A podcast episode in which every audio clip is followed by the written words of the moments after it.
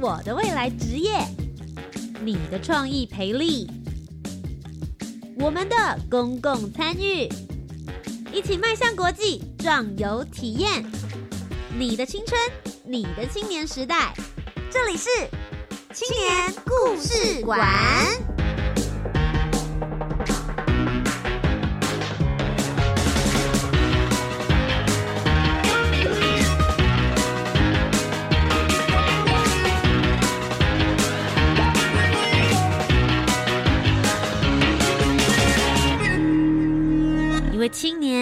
一个故事，改变与感动就从年轻人开始。欢迎来到青年故事馆，每周三晚上的七点零五分到八点钟，在教育广播电台跟你一起分享属于台湾青年的故事。今天这一集呢，图姐我本人很开心，因为在录音间多了几分洋气。如果常常在关注我们节目，就会知道。哇哦，图杰这个女主持人真的是叽叽喳喳、叽叽喳喳，一张嘴讲个不停啊！如果可以有人稍微用沉稳或者磁性一点的声音，好好的跟她 balance 一下，这个节目应该会变得更好听。这不就来了吗？今天为大家邀请到了三位大男孩来到我们的节目当中，他们年纪都很轻，但是他们关注的话题却是很成熟的公共参与。我知道有些人听起来会觉得啊，好像有一点陌生。公共参与到底是什么？而又要怎么样子来实践呢？今天就来好好听听他们跟我们分享。我们就一起来听一下他们的声音。大家好，涂姐好，我是袁其生，呃，现在是教育部青年发展署青年咨询小组的委员，那目前已经担任第二届了。Hello，大家好，我是范家伟，现在是中华医师学会的理事。大家好，我是蔡文义。那现在目前还在逢甲大学念读大四的化学工程研究所。那我们接下来就透过今天的节目专访，一起来看看他们究竟在做些什么样子的事情吧。Let's go。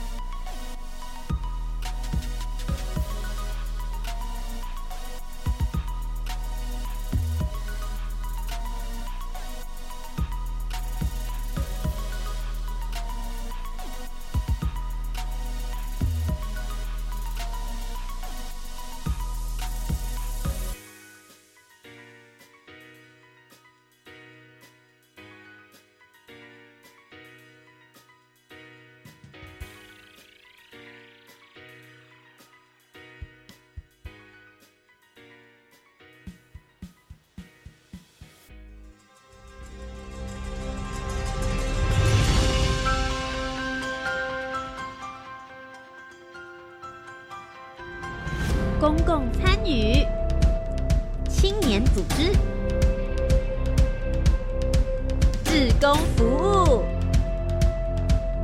，Let's go！一起。青年行动。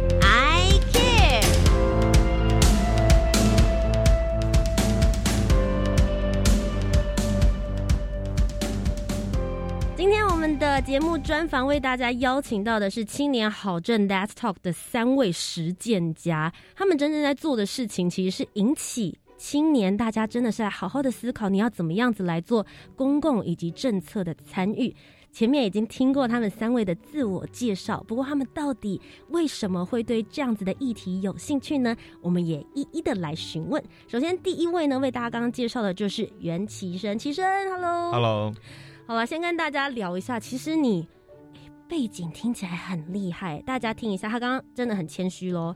他说他是教育部青年发展署的青年咨询委员，但其中有一个 title 我好好奇：英国剑桥国际名人传记中心二零一八年全球百大专业人物。这听起来感觉是享誉国际的名人才有办法上的名人榜哎，这是在做些什么样的事？你的专业又是什么呢？了解，图姐好。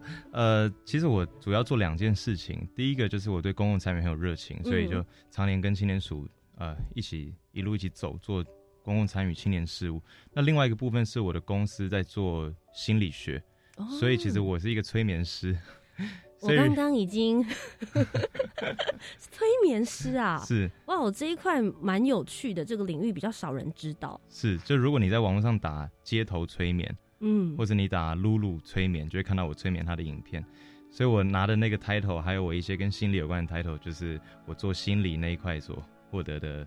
的头衔这样哇，所以大家现在可以上网去搜寻看看，就可以马上看到齐生的庐山真面目了。等一下我们再来好好的拷问你。那既然如此，好好的催眠师不做，为什么要跑来做这样子的青年政策参与？之所以会想要投入，一定是有你自己的故事。接下来第二位是刚刚也介绍过的范家伟，家伟自己怎么会想要来做这样子的公共政策参与呢？其实当初会去接这场 Let's Talk 的活动是。呃，有一次齐生打给我，哦，然后那一次，呃，我人不是很舒服，然后他说什么我都说好，好，好。他找对时机点了，对，就被他催眠了。是，好会找时间。可是除了你很信任他，觉得他找你做的事情一定不是坏事之外，你自己本身对于这样子的青年参与政策参与啊，或者是公共方面的议题，你自己的想法是什么？其实就从我们以前大学本身在玩学生自治的活动。嗯，对，从学生会之类的玩起，也会去想说，那我们可以再多做一些什么，可以让呃之后的学弟妹，或是可以慢慢的去呃增加自己的一些知识，增加一些自己的比较比较有不一样的见解。所以其实你刚刚有点到一个重点，是有关于学生自治会的部分。所以你们其实，在去年度，也就是二零一九年的时候，大部分其实你们都是针对所谓的学生自治团体，希望能够帮助他们变得更好。这也是来自于你自己本身就曾经参与，自己就在这个里面的原因吗？不敢说帮助了，但希望就是借由这样的一个场域，然后大家可以彼此互相教学相长吧。嗯，好，接下来第三位呢是蔡文义。哦，那当初也是因为他，我们是一层一层的概念，就是袁七生找了我们嘉伟，然后就嘉伟答应了之后，就换他变成打雷我，然后要不要邀请我一起参与这样的一个活动？今天是老鼠会的概念，没有 错，差不多差不多。这上面是最高等级的那个蓝钻会员，然后接下来一层一层往下就对了。对，所以你是被嘉伟拉进来，说要不要来尝试的？对，那因为本身我们都是学生会所出来的嗯学长，算是学长了，因为也经历了两三年。那在这之中啊，就是也接触很多，不管是校内的自治，或是我们跟到社会的议题都好。那也在里面看到我们学生会可以在更更好的地方，然后就想要透过这个的机会，然后可以召集每个学生会，然后一起成长。所以你们两个都算是实战类型的。呃。间接催眠类型，间 就是被一个正统的催眠师，然后成为间接催眠别人的人。是是是，类似的概念。我觉得今天大家听到节目，如果有人从现在才就是进来听节目，一定会想说这一集是在讲怎么变得越来越悬了这样。OK，所有的听众朋友，我们现在不是在讲催眠技巧，现在要跟大家聊的是有关于青年好证 Death Talk 这个系列。其实他们今年呃去年的时候在做，是两个我觉得。听起来好像有一点点难，但我其实非常非常相信齐生一定可以把它讲解的很简单，就是白话文的部分。他们去年在做的时候，进入到了学生自治会里面做了两件事，第一个叫做增能赋权，第二个叫做内部控制。大家不要离开，好不好？继续听下去，没这么难。齐生，快点帮大家解答，究竟这两件事情是在做些什么呢？没问题，我觉得要讲这个，我们可以。呃，先让大家理解一个最核心的概念，就是公共参与，就是参与公共事务这件事情，它非常迷人，因为我们每一个人投身其中，都可以对公共做一些善的、好的、正向的转变。嗯，那在这样大的框架底下，我们去讨论两件事情，呃，一个是真能赋权，一个是内部控制。真能赋权到底是什么？其实它非常好理解，它真能就是说增进我们的能力。增进我们的知能，而赋权就是赋予青年权利这件事情。那透过真能赋权，我们就可以协助年轻人参与公共事务，改变公共事务。为什么要这样做呢？因为我们发现，我们如果只赋予年轻人权利的话，也许年轻人不知道该如何参与。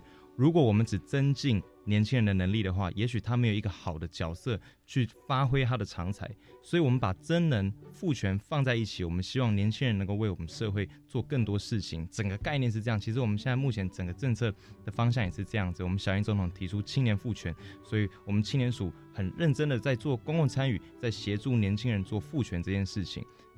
那我想要问一下，其实真能赋权，你刚刚有提到，就是增加这些青年，也就是学生自治会他们的一些能力，接下来赋予他们权利，也就是所谓的自主权。你们另外两位就是嘉伟以及文艺，你们实际都在学生会里面，在你们要进去教或是引导给予这些概念的时候，你们觉得现在台湾学生会这些学生自治会里面的问题，他们需要增加哪些能力，又应该要多赋予他们哪一些的权利呢？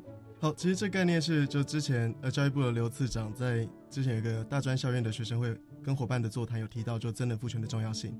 那呃次长在会中也谈到，青年的公共事务参与中，唯有真正的去让他们能够去真能赋权，才能够将青年的声音含融进大专校院的公共事务决策里。那我们那个时候呃主要体验到的是从章程从他们法规上的。自主性，再是他们财务的自主性，最后是活动的自主性，有这三个面向去做切入。嗯哼，我觉得其实通常大家一进到学生自治会的时候，有几项事情啊，权益，比如说学生的权益跟学校的权益，有的时候会有一些冲突。那甚至是对，像你在讲使用预算方面，好像大家也会有一点点绑手绑脚的感觉。你们实际在执行上面有看到这些问题吗？是很明显的吗？哎。在这个方面的话，其实我们在整场议、整场审议的过程之中，其实让参与的人他们也是慢慢的自己在体会到，他们在对于我们的财务的部分以及我们法规的部分，他们自己真的是有所不足的地方。那当你有所不足的地方的时候，你就没有办法是用一个非常有道理，然后非常正面的去向我们的不管是学校的行政端也好，或者是甚至到我们的政府端也好，去有办法做到一个平等的沟通，因为。本身自己的职能不足的话，那讲出来的话，或者说我们所能理解的事情，就相对的比较少、比较浅。嗯，所以其实是有点在教学所谓的沟通方式这件事情，让彼此两边的话，不论是职能达到一样的平衡，同时之间是有办法互相来去做沟通的嘛。所以这个是真能赋权的部分。接下来第二个内部控制又是什么呢？起身。呃，内部控制非常有趣，它其实在我们整个国家里面。我们国家就在做内部控制这件事情。我们行政院之前有一个内部控制小组，那后来一六年裁撤之后，我们仍然有内控督导科，所以行政院目前辖下的机关学校仍然在做内部控制。那其实它最早的概念是从公司来的，大家可以把它想成它是一个有效去管理过程的品质跟产出品质的一个方式，也可以这样简单去理解它。嗯那为什么内部控制？这样听起来很严肃的东西，国家在做的，企业在做的，我们要把它拿来学生会做呢？其实是我过去好久以前大学在当学生会长的时候，我那时候可以说全国首创啊，就是我们第一家学生会来做内部控制。那做了内部控制之后，哎，我们拿到很好的成绩。我们发现原来内部控制可以协助学生会把 PDCA 给做好。我在大学当学生会长的时候，第一次听我们教育部青年署罗清水署长。在这个成果竞赛的时候，他跟全国的青年说：“他说我们勉励全国的青年，勉励全国的学生组织，都能够用 PDCA 来运作自己的组织，让自己不断滚动式修正。”我那时候第一次听到 PDCA，后来我才发现，原来内部控制就是把 PDCA 的概念发挥到淋漓尽致的概念。所以我后来开始做，那做了之后，也有几家学校后来也跟我们一起做，包含平科大啊，包含智理科大啊，包含逢甲大学，那。共通的特色就是每一家一起做内控的学校，我们不能说是内控的威力十足，我认为是这个组织它已经准备好了，所以它在这么好的背景之下，它再去运作内控，它就非常成熟。所以刚刚讲到这一家学校，其实都在青年署的成果竞赛里面拿到非常优异的成绩。我想要提一个问题，刚刚其实有不断的提到说内部控制跟 PDCA，所以 PDCA 本身到底是什么样子的意思呢？PDCA 的概念其实非常好理解，那它就是四个简单的英文单字，包含 Plan 计划，Do 执行，C 是 Check 就是检核，A 是 Action 就是改进行动，所以你可以想它是一个非常基本的概念，你就想象它是一个滚动的循环，这个循环从计划开始，从修正结束。然后再进入下一圈的计划。这样讲好像有点太复杂，我们可以举一个小小的例子啊，如果我们时间够的话，就是我们去想一下。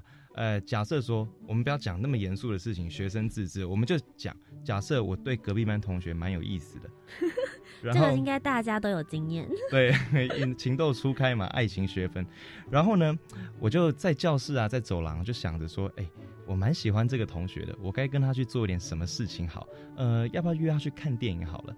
然后我穿什么样的衣服比较体面？我要带什么样的配件？这个同时我们就在计划，我们因为有目标而计划。那接下来我们就会依照我们计划去执行嘛，因为你在家里面、在学校里面想的那个计划，一定是你能够想到最棒的计划，所以你就会照着做，你就跟他一起去看电影，看得好开心，这个就是执行。那什么是 check 呢？check 就是你最后啊送他回家，或者他送你回家，在家门口哇两个人驻足在那边好久，都这个心里面扑通扑通的跳。那呢，正当你正准备要问最关键的一句话，你问他说：“我们这样今天也蛮开心的。”那我们现在两个人的关系是？就在这个时候，这个同学突然跟你说：“不好意思，我们学校的学生会没有帮我争取解除门禁，所以我现在有这个门禁的问题，我要先回去了。”啪啪啪，人就跑走了。跑走了以后，留你在那个门口捶心肝，非常难过。于是你就问自己：怎么会发生这个错误？下次该如何改进？这个就是 check。那最后 action 就是下一次的改进行动。你在下一次计划的时候，你就知道我不能再犯一样的错误，也许就激发他去当学生会长，把学校门禁给解除。这就是 PDCA。哦，非常有画面的故事，而且应该大家一听之后就完全可以理解，究竟 PDCA 对于大家来说，平常怎么样子应用在生活或者是甚至公司企业体里面。那接下来我就会想要来问一下嘉伟跟文艺，你们实际带了这个内部控制的概念进到了学生自治团体，然后甚至是你们直接邀请了这些领导人来之后，他们对于内部控制这样子的概念，觉得能够帮助他们哪些呢？那基本上。在学生会框架下面，一般会分成行政中心，然后有些会有立法立法单位，就负责监督的单位，对，就是学所谓的学生议会，然后再来，OK，再完整一点，可能还会有学生评议会。嗯，那呃，如果一个组织就是能够能够确实去运作这三权，或是确实运作这两权，那它的组织到了一定的架构之后，可能就会需要这样的一个内部控制的机构去去做一个检核。那我，所以我们就就之所以去带就内控的这个这个活动，其实不一定是要叫他们一定要去做操作，嗯，更多的是呃让他们了解这件事情，让他们自己去评估说该做还是不该做。我很好奇，因为像刚刚提生有提到，你们在协助辅导的这一些呃大学的单位或是学生自治会，其实听了这个概念之后，也许他们后面都有一些还不错的成绩。你们自己觉得他们在之前跟之后有没有什么样子的案例或是故事可以来跟我们分享看看的？呃，我这边有个很明确的案例，这个呃，我可以直接讲他们名字，我觉得他们做的很好，就是智理科技大学。嗯，呃，智理科大他们的内控的建立大概是在前年的时候开始建立的。那他们建立内控的这个过程很辛苦，我们就不讲了，我们就讲我们看到一个实际的案例，就是他们在建立内控的过程当中，他们才发现原来他们的财务的这个流程里面。存在重大的缺失，在建立的时候发现的。那过去没有发生这个错误，是因为大家呢都很遵循的规定走，那大家也不会把把心思想到一些不好的地方去。可是他们在检核规定的时候才发现，哎，在既有的规定里面存在这样的缺失，于是，在建立内控的过程当中，他就把这个缺失给修正掉了。所以内控是一个非常迷人的东西，就是我们如果去比喻一下内控是什么，它的概念其实就是，如果组织是一个人的话，我们先对他做健康检查。健康检查完之后，我们会抓出啊，它是什么的高风险？好比说啊，它是糖尿病高风险；好比说啊，它是什么癌症的高风险？接下来我们会对这些高风险的业务去做控制，我们希望它控制这些业务的风险在我们可容忍的范围内。最后，我们希望组织能够健全发展，这大概是这样的概念。哇，所以其实它就是一场对于学生自治会组织里面的一场健康检查。你们教会他们的是这个部分。那其实我也很好奇，不论是真能赋权还是内部控制这样子的概念，你们其实是透过了两场活动，一场活动是在去年的八月初，一场是在八月三十号。我也想要问一下文艺，最主要你们是透过什么样子的方式来给予？应该不单单只是哦，我今天讲完就这样子过了吧？你们还有中间有经过一些其他的设计或讨论吗？哦，这是当然的。在真人赋权的场次的部分，我们就是透过审议式民主的方式。那审议式民主的重心核心就是需要让大家每个人的意见都能够被听到。那所以每个人都必须去表达说，哦，我今天碰到了什么困难，我需要的什么样的协助。那最后我们去浓缩、去融合出一个大家都能够接受，并且能够解决大家共同问题的一个解决方案，然后提供给上面的人。那内部控制场的话，我们就做了更加的极致。我们不止在过程之中教会他们怎么样的步骤去建立出我们内控，我们甚至到了最后去一个非常实地的去列出我们需要控制的风险，然后实际的跑了一次我们呃我们监监监察的流程，然后。复合的流程，然后去将整个内控的步骤走完哦，知道原来内控在执行的时候，从头到尾是这样的一个循环。其实一个公共的政策参与，都不是大家想象说，呃，他们好像只要。呃，办理了一个活动，然后或是申请了一件事情，然后哎，大家就会突然之间蓬勃发展。它是需要一点时间的累积的。那在这段过程之中，一定会遇到一些挫折、一些挑战。当然，一路也会看到这些学生自治会不断的成长。接下来这些故事，我们稍微休息一下，等一下再继续回到青年故事馆当中。在这里，我们要听一首歌曲，请问三位有为青年想要推荐什么歌给我们呢？这个本来我选了一首抒情歌。可是问了我们点子王范家伟之后，他说我们今天三个男生来上节目，我们就点一个几个男生唱又很正向的歌，我就很好奇是什么。后来才发现，原来是我们在 KTV 常常唱的老歌，叫做《真心英雄》。真心英雄，那接下来我们就一起来听听这首歌曲。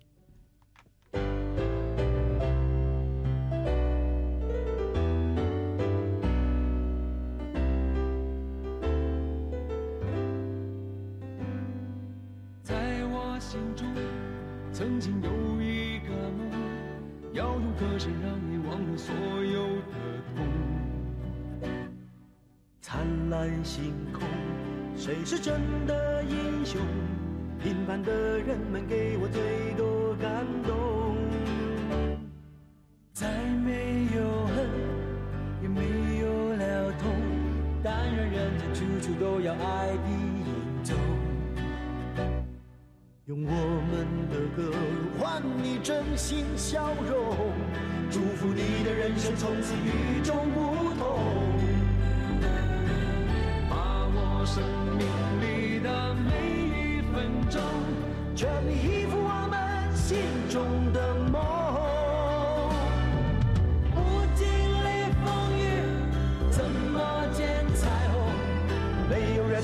人能随便便成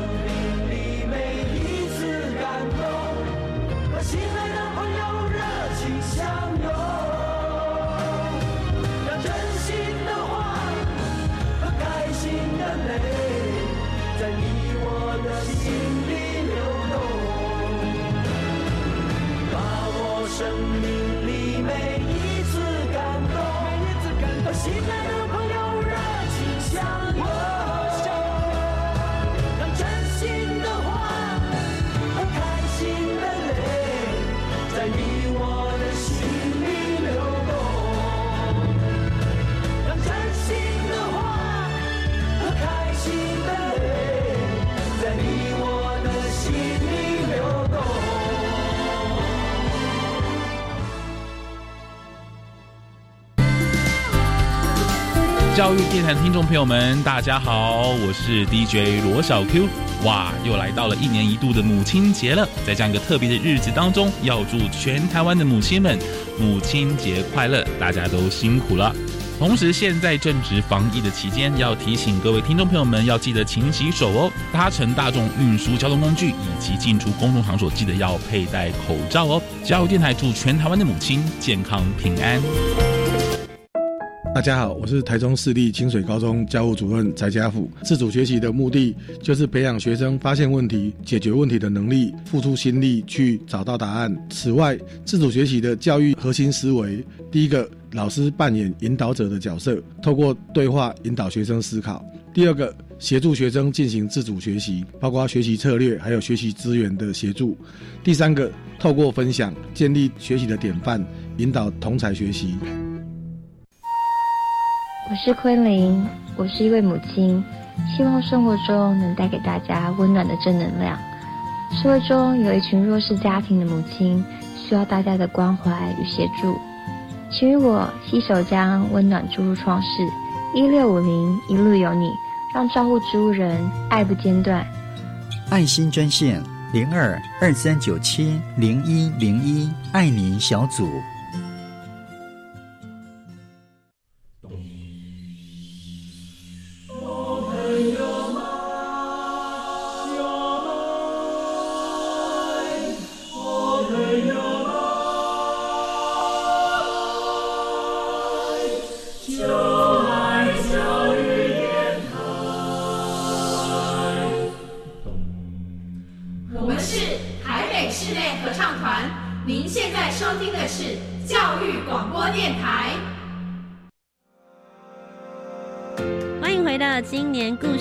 是节目主持人涂杰，今天的节目当中要跟大家继续来讨论的是青年好政 ”，DAS Talk。简单的来说，就是青年你要怎么样子来做公共参与呢？今天有三位青年专家在现场，有的还是在学的学生。首先，第一位为大家邀请到的是袁其生，Hello，大家好。第二位呢，也是刚刚发言选了一首大家不知道喜不喜欢的那一首歌曲，刚刚选歌的人就是他，范家伟。嗨，我是嘉伟。再来是我们的蔡文义。好，各位听众好。好，那我们接下来呢，就要来继续听听他们前面其实，在节目的第一阶段讲了很多有关于他们想要推行的目标核心概念。其实永远在计划 plan 的时候，都会觉得很美好，大家都好需要，希望你们百分之一百都可以学会。可是执行的时候。真的这么顺利，这么简单吗？我们来听听幕后的辛酸故事。最喜欢听八卦了，究竟有什么样子的挫折跟挑战呢？我们就请齐生先讲好了。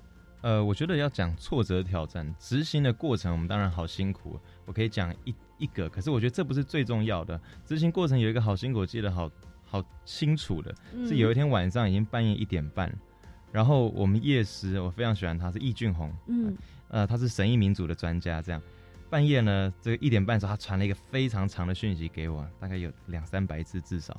然后后来我们就通了电话，讨论了好久。我那时候人还没到家，我就站在马路边跟他讲了应该快一个小时，然后来来回回去修改那个议题手册。那中间过程当然觉得很累啊，非常怀疑自己。可是最后做完之后，看到大家审议讨论的结果，还有我们那个成果，我也非常非常开心。嗯，那那个易俊煌老师，就小易哥，我们都叫他小易哥，给我们很大的协助，因为在审议这一块，他真的非常非常。我我不能讲专业，我觉得专业是不够完整的去讲它。我觉得它是非常细腻，在每一个细节的处理。嗯，可是我觉得整个来说，更大的挑战是在这整个活动结束，不只是我们的尝试结束之后，其实 Let's Talk 是青年署一个完整的计划，它青年好这一个完整的计划。今年总共有二十几场，六百九十九位青年参与。结束之后，我们唐凤政委他就领导了呃各机关。的长官同仁来跟青年对谈，所以青年讲的每一句话不止被政府听到，还被政府回应，而且不止被政府用书面回应，还被政府当面用口头回应，是非常非常了不起。其实我很感动。可是为什么说这是挑战呢？因为在这个事情结束之后，其实就有青年跟我抱怨，而且是比较呃激进一点的抱怨。他觉得说，哎，政府的回应都很含糊。都在打哈哈，为什么他会这样认为呢？因为他觉得，为什么我讲的话，就是我自己那个青年，我自己讲的话，没有被政府立马采纳呢？那我觉得这一点也给我们青年很大的成长。我后来当然也跟他聊了很多。我认为这个是告诉这这一件事情，这过程就让青年学习到一件事情，就是在政策参与的过程，在公共参与的过程，我们要去改变公共事务，改变政策，不是由我一个人说了算，也就是不是由我袁其生或范家伟或蔡文一一个青年说了算，而是由我们说了算。而且这个我们不是所有的青年而已哦，是所有政策的利害关系人。因为一个政策的改变，它会影响非常非常多的人，所以我觉得这就是让青年直接学习。他在参与公共事务的过程当中，也许我的声音不会被百分之一百的转化成政策。可是它会被最好的转化成政策，让最多的人都可以受惠。我觉得这很有价值。嗯，因为其实我觉得齐生刚刚讲完之后，我们从小大家可能在家里，假设你是孩子王或是兄弟姐妹，也许声音并没有到这么多。如果你开始走进了学生自治会或是这样的社团团体的时候，开始去学习聆听大家的声音。但如果这个层级再继续往上被推高到一个国家政策的时候，确实不是一个人的声音说了算。要知道自己的东西出去之后，可能还会有很。多各方面的一些考量，也是很值得大家来去做团体学习的地方。那再来就是嘉伟了，你自己觉得呢？在这段过程里面遇到的挫折或是挑战会是什么？讲一个比较轻松的，好了。最大的最大的纠结应该是在确认要参加前吧。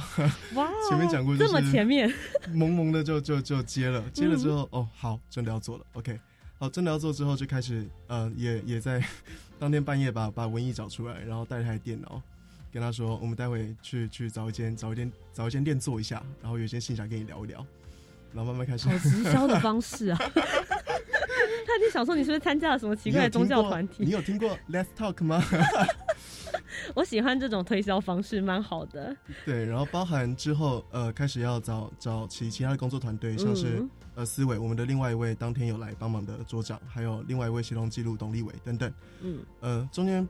不断的在跟人做沟通，也包含找了一些青年，我觉得他们是非常有想法，也也执行了一段时间的青年，一起来参与这一次的讨论。嗯，那呃中间过程就是正是因为这样的一个场域，能够去包容一些很多元的声音，这才是在在后后端才会是有成效的。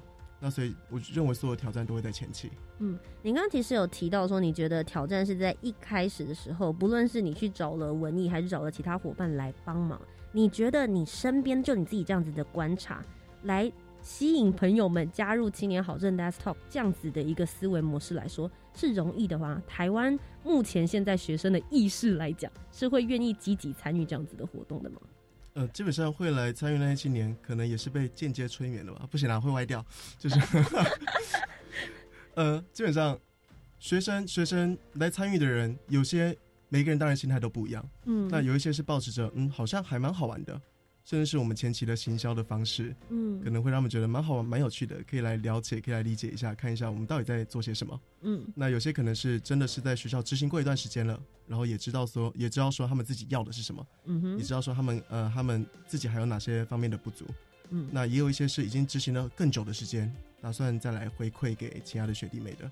所以你对于主动度以及积极度来说的话，你是给予还不错的评价的，当然是乐观的。这次的人数来说，我们觉得很不错。是。好，那再来是文艺呢？你自己有遇到什么样子的挑战跟挫折吗？对我自己来说的话，我碰到了，我觉得整个的过程中最大的一个挑战就是，当我接下这个活动的时候，然后并且我得知我身边的不管是与我共事的齐生跟嘉伟，还有后来找进来一起当做主持人的非常优秀的夜师，然后主持人跟桌长们都这么的优秀，那我要怎么能够在？有限的时间里面，然后把我的知识、我的知能提升到跟他们能够是一起共事的，然后能够去带领我之后找进来的参与的人员，能够完整的把他们心声、把他们的意见给会诊、给收集出来的。那在这样的客服之中，就非常的感谢那个青发署他们办理的那个呃神医师民主主持人的培训，然后一共有两场，一般场以及进阶场。那通过这样的一个比较快速上手的方式，让我能够在这样很短的时间内去接触到这些东西，然后学习到这些东西，到最后可以带着大家一起把这件事情给完成。所以就是参与了第一次当神医室主持人就上手的活动，是 从这个青发署一步一步的培育。你觉得追上伙伴的角度，呃，这件事情对你来说也是一个很大的一个成长跟挑战的一个过程。那其实我会很想问一下齐生，因为你在的这个角度方面，最主要因为你跟青发署有很密切的合作，你今年也是青年咨询委员的部分嘛，在这一路执行，你可能比他们跑得更前面，对你来说参与的骑程变得更长了。在这整个过程里面，有没有遇到什么让你真的觉得说，我做这件事情真的是做对了，而且我要继续在。投入下去，让你很感动的那个时刻是什么？有，其实我觉得这整个计划它非常非常迷人。如果正在聆听的你，你对于青年署的 Let's Talk 没有那么了解的话，那我一定要再大力讲一下它什么概念。因为我就是在这个过程当中被这个计划给感动的，而且它今年又被国发会选为这个开放政府的这个这个计划，所以它非常非常了不起。呃，在整个 Let's Talk 的这这个计划的过程当中。前面当然是由我们青年来自主提案，也就是每一个年轻人哦，每一个你哦，十八到三十五岁的你，你都可以提案。提案之后，假设提案成功办理了之后，你就能够去召集一批年轻人，用审议的方法来讨论你所关注的议题。那今年当然我们可能会有一些设定好的大的框架，那我们在里面去找子议题。那接下来你讨论完这个议题之后，不是讨论完就结束，因为你说我讨论，然后呢要干嘛，要做什么？因为我们很认真的讨论，我觉得唐凤政委有一句话让我很感动，他在会议的时候说到的，他说：“如果你讲这句话，你花了五分钟，很认真的去思考它，然后你才把它讲出来，那么我们要给你对等的注意力，我们也要花五分钟，很认真的讨论它来回应你。”我觉得这非常感动我，因为在唐凤政委所主持的会议里面，我们真的感觉到了什么叫对等的注意力。唐凤政委在非常短的时间里面抓到青年所讲的概念是什么，然后很明确的。回答青年到底政府的观点是什么，或是他告诉青年我们下一步会去做什么？那在青年讨论完之后，政府得到这个意见之后，政府不是说好我办一场这个座谈会，然后就把大家打发？不是，我们看去年，去年前前后后办了四场，四场还只是在做共识会哦，在协商哦，就是怎么协商？唐凤政委主持，或是我们青年署罗署长主持，看那个场次的主题不同。主持那个会议不止现场的青年能够参与，他同步用直播的方法让所有青年线上参与，而且不是单方面的参与，是双方的参与。所以线上的会回复，青年用 Slido 回复，回复完之后，哇哦，这是唐风政委超厉害的地方，他没有一条漏掉，每一个回复，哇塞，连笑话、连揶揄、连调侃，他都会回复。那在这四场协商会结束之后，他才开最大的一场，嗯，我们就看那个场面有多感动。我没有看过任何一场政府的活动，台上的长官同仁，就是公部门机关的同仁，跟下面青年的比例将近几乎要跟青年一样多，长官人数非常非常多，嗯，你就看得出政府对这件事情的重视。重视。那你说，也也许有些青年会质疑啊，这个是形式主义吧？这个只是排个场面给青年看吧？我要讲，并不是。我就讲其中一点，其实那天是范家伟发言的，就是我们在那个大会的这个最后这个总结的这个成果分享会的时候，范家伟发言了，他讲了一个东西，那是跟这个学校宿舍这个空间改进有关的这个条文。那讲完之后啊，其实他那个主要核心的概念就是说，在学校在这个改善宿舍空间的时候啊，公共空间的时候啊，要。广纳学生的意见，而且不能单方面的广纳某些族群的学生的意见，我们要多元广纳。嗯，他讲完这个之后，高教师给我们明确的回复，高教师就在文里面就告诉我们，他就告诉我们，我们虽然没有去改我们的这个要点啊，这个法令我们没有去改，可是我们会依着这个法令的第几条、第几点。我们去关注这个部分，而且我们要确保接下来学校所提的计划，它真的是多元广纳学生的声音。我们看到高教师就直接重视这个议题，这是让我们非常感动。也是我们讲的一句话，因为在脉络上它是可行的，所以机关听到了之后，他就直接很正面的回复我们，告诉我们没有问题，我们会做。这是我我我觉得让我觉得最感动的地方，也就是我后来讲的，就是我们看到了这个转化的整个过程，从青年的声音，一个青年的声音。变多个青年审议过后的声音，变成跟政府协商之后初步的成果，变成最后的成果。你看，这就是一个非常漂亮 P D C A 的过程，非常非常迷人。嗯，因为其实我觉得刚刚在这一段描述跟这段故事的过程之中，最让我感动的是，其实很多人有提到说，青年是国家未来的栋梁。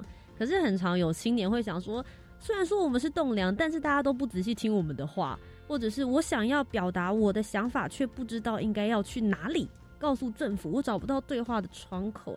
那其实青年好政，甚至是教育部青年发展署，真的是有成立这样子的一个出口，让你可以好好的，像你刚刚也提到说，哎，每一句都没有漏掉，表示你每一个想法其实都会被听到、被看到。我觉得这件事情就是一个很好的出发点。那刚刚其实有提到，哎，嘉伟你在里面就。负责发言嘛，然后也有来询问了一些你自己很在意的问题。在你参与了这一块，就是青年好政所有的公共参与的这里面，你自己有没有觉得也是让你自己有被感动到、印象非常深刻的时刻？那基本上参与完公共，就是参与完这两场整个活动之后，无时无刻都是在被感动的吧？哇哦！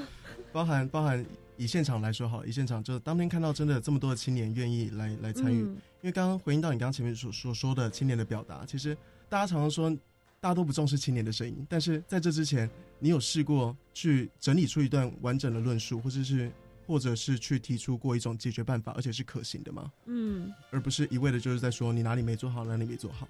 嗯，是。嗯，其实刚刚就是回应到齐生刚刚有提到的是对等的注意力。如果你想要被注意到，或是你觉得你这件事情很认真的话，我也会建议正在听的青年朋友们，也像他们一样，你先认真的思索你所要提出来的问题，而不它只是一句话而已。它在背后，它还需要比如说哪些政策的辅助跟协助，跟你具体想要来做的可行方案。当你真的花时间之后，诶。我们也来花时间认真的回应你的问题。我想，所谓的对等注意力这件事情，除了政府要花时间之外，最重要是你自己提出方，你也要知道清楚你自己在做些什么样子的事情。那文艺呢？你自己在这段过程里面，你觉得最让你难忘的时刻？哎，其实跟大部分人应该都一样，我们很长的时候就是会在。平常的聊天之中啊，就会去聊到说，我觉得最近又有什么样的新闻？那为什么会是这样的解决方式之类的？或呢，开始是陷入一个愤青的状态。那刚刚有讲到，我们希望能够让青年们真能赋权的原因，就是在这里。我们不想要你们只有哦，只有在脑袋里面想，只有在嘴巴里面讲，但是你们没有这个管道，没有这样的一个方式教导你们怎么样寻得一个途径。去将你们能够让社会更好的这样的一个想法付诸实现。那其实最大的感动就一样是在我们最后的那些呃，我们由唐凤政委所举办的那一个会议上面。那从来没有看过，就是有这么多的官员。那大家都可以知道，一个政策不是只有一个部、一个部门、一个署可以说的算的。那它其中一定会牵扯到很多其他政府相关的单位。那透过这样的一个方式，在我们提出一样一个意见的时候，不止哦，比如说不止有青年署、有高教师的，然后我们有可能有农委会之类的，只要是有关于他们的一些呃自己的那些范围，他们都能够在当下就进行意见的互通，那就不会有我们当初就会说我们必须要等待什么时间哪一个部门才又会给回应，并没有，我们在当下就可以，大家都可以在那个时间点达到一个非常水平的一个讨论。听完今天的专访分享之后，我相信有很多的年轻朋友们，不论你现在是啊高中生、大学生、社会新鲜人等等，大家都会开始去思考说，哎，怎么样子针对你自己平常的问题，甚至是你观察到能够让这个社会变得更好的方式，大家也会想要起而行来参与。但通常开头是最难的。今天既然请到了三位，在节目的最后，也希望你们能够给这些想要来参与这些公共政策参与的青年们，十八到三十五岁，你们有没有什么话或者什么样子行动可以建议他们开始的呢？起身。呃，我有两小句话可以吗？可以，没问题。呃，有一句话是我一路以来一直保持的信念，就是我做任何事情，我觉得我们不是因为一件事情有价值才去做它。而是我们所做的每一件事情都会显现出它最大的价值。原因是因为当你会去选择那件事，那就是你这个人个人的价值。所以找对方向很重要，找到自己价值很重要。那第二句话是引我们罗清水署长的话，这句话也是让我记很久。我在做公共参与的时候，我一直记得这件事。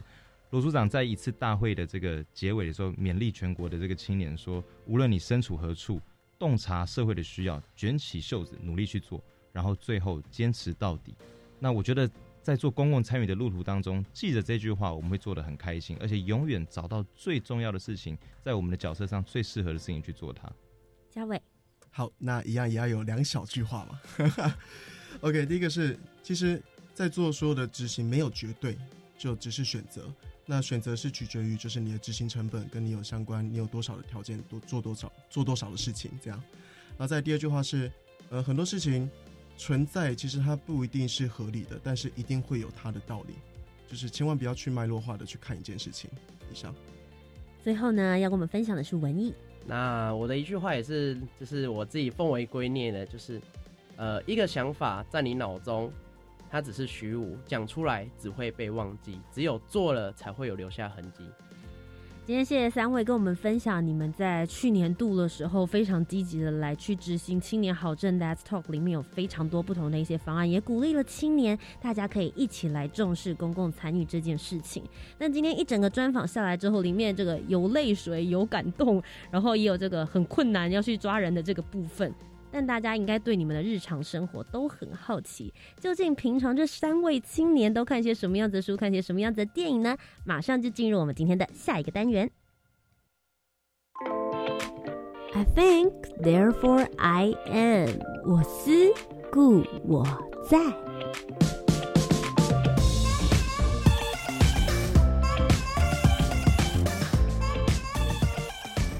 大家好，我是袁其生。我要跟大家推荐一部我非常喜欢的电影，它叫做《真爱每一天》（About Time）。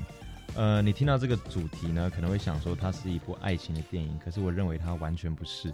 我觉得你如果去看它的话，你一定会对人生，然后对每一刻、对生活充满满满的感动。非常推荐大家一定要去看《真爱每一天》。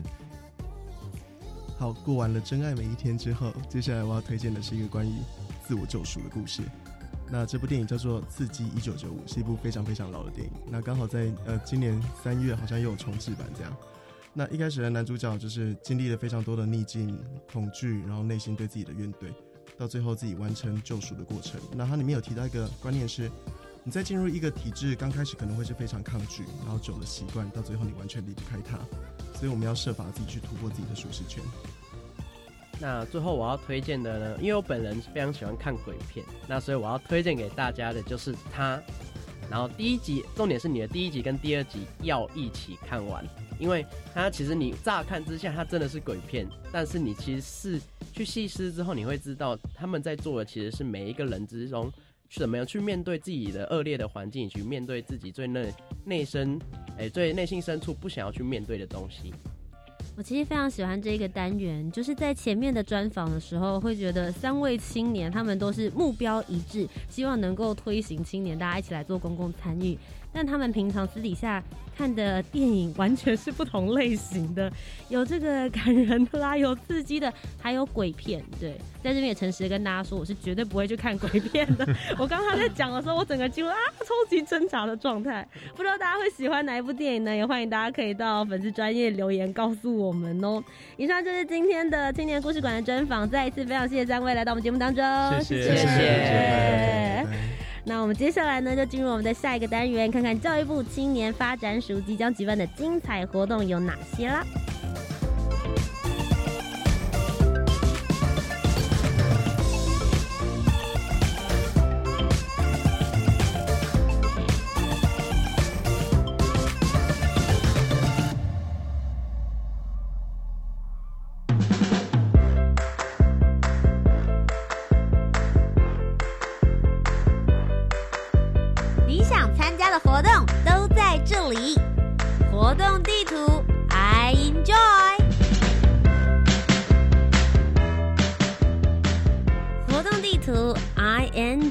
接下来跟大家分享教育部青年发展署即将举办的精彩活动究竟有哪些呢？首先是推动青年从事海外长期志工计划，这个征件呢现在是第三阶段了，到七月三十一号截止。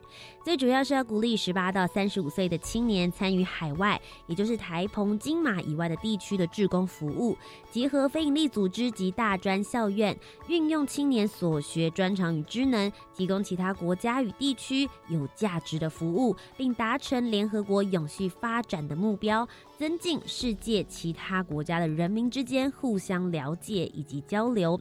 如果有兴趣的人，可以上网查询青年海外和平工作团的网站，就可以找得到详细资料了。青年壮游点的计划呢，现在依然在如火如荼的开跑中。我们每个月都有不同的活动，邀请大家一起来参与。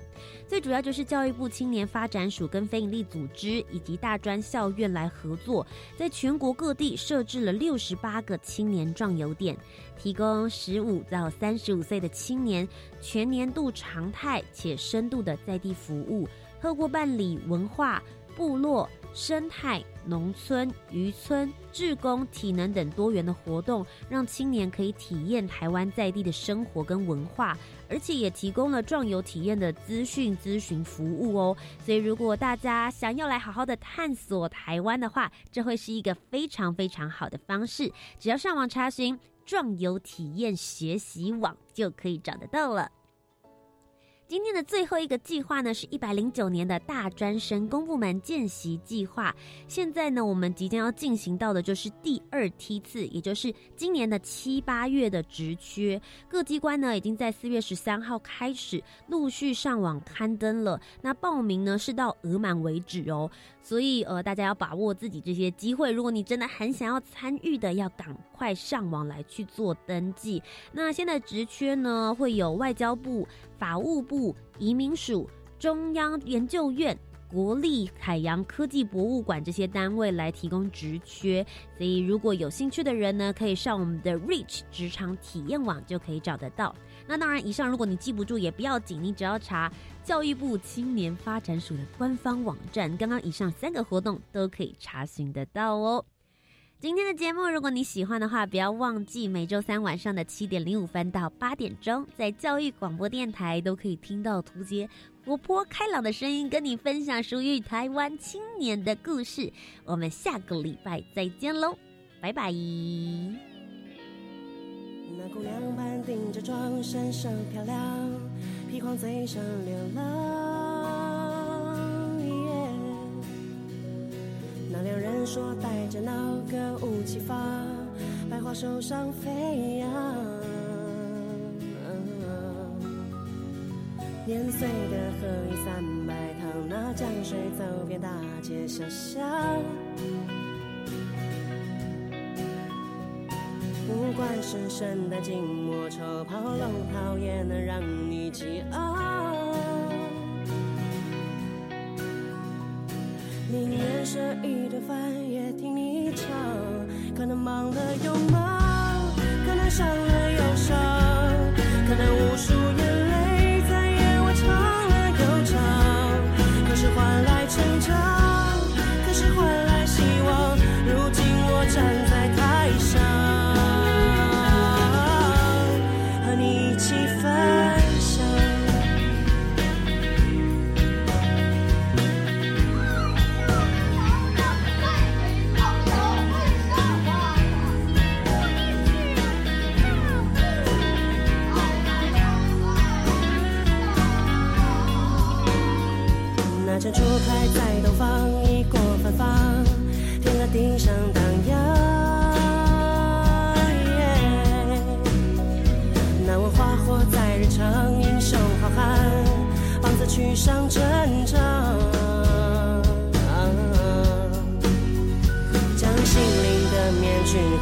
那角色穿越时空成了。不管是冰雪与风霜，那个断肠人在水方？消磨这一生魂